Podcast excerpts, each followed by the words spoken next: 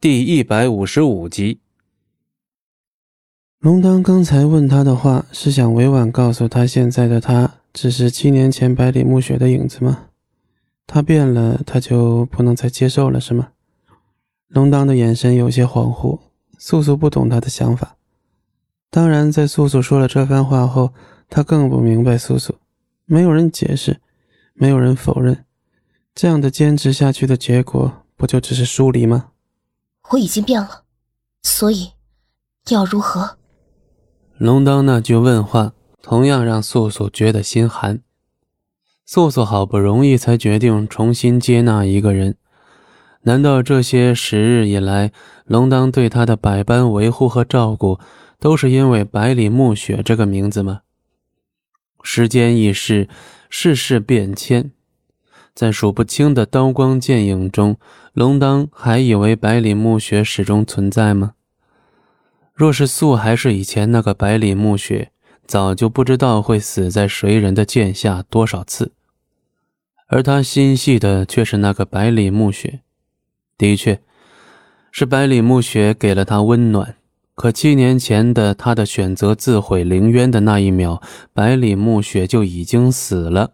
永远都不再存在了，在龙当心中，那个不食人间烟火的百里暮雪永远存在；可在素素看来，她厌恶当初那样的自己，手无缚鸡之力，无论发生什么，她只能躲在他人身后的那一个。七年前，素素选择牺牲，不是为了九渊，不是为了风景寒。只是为了那个不顾一切向他狂奔而来的银发青年啊！那一次，他感觉到了些许的欣喜，他终于不再那样脆弱，他同样可以保护别人。尽管他有过要做回以前那个天真无邪的百里暮雪，尽管现在自己变得这样的决绝无情又狼狈不堪。但他喜欢现在这个不需要事事都依靠他人的自己，可龙当似乎更怀念以前的他。现在素素在问他要如何对待这个已经变成素素的百里暮雪，他是不是会伤心，是不是会失望？下一秒，事实告诉了素素，不是他想象的那样。龙当只是淡淡的邪魅一笑。完全松开他的手，坐到他方才下棋的地方，一拱手，那些散落的棋子便尽数恢复了原来棋局的模样。龙当不再看他，专心于棋局，随意开口：“我累了。”现在他是在赶他走吗？就因为他亲口承认自己不是百里暮雪？难道？这么相处了这么久，他都一直认为他还是百里暮雪吗？难道素素就真的是百里暮雪的影子？等到旭日一升起来，影子就再也看不见了。素素呆在原地，他不想还这样厚颜无耻的与龙当待在一起，可他就是没出息的一动不了。龙当方才的话让他太难接受。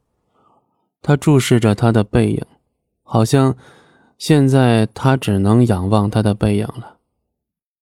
龙当拿棋又下棋的动作行云流水，丝毫不在意他是否离开。过了好长一段时间，素素终于觉得自己可以动弹了。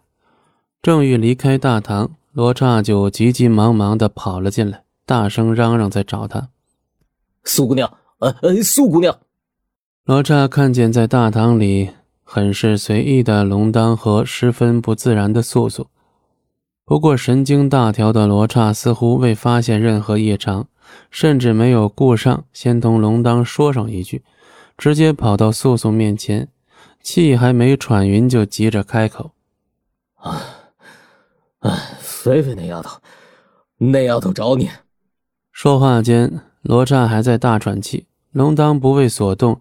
只摆弄着自己的黑白两旗，素素刚平复下来的情绪又激动起来，立马想到定是肥肥的情况更加不好，问都没问罗刹是怎么一回事，就先走出几步。我先替肥肥那丫头借借她，可以吧？本集播讲完毕，感谢您的收听，我们精彩继续。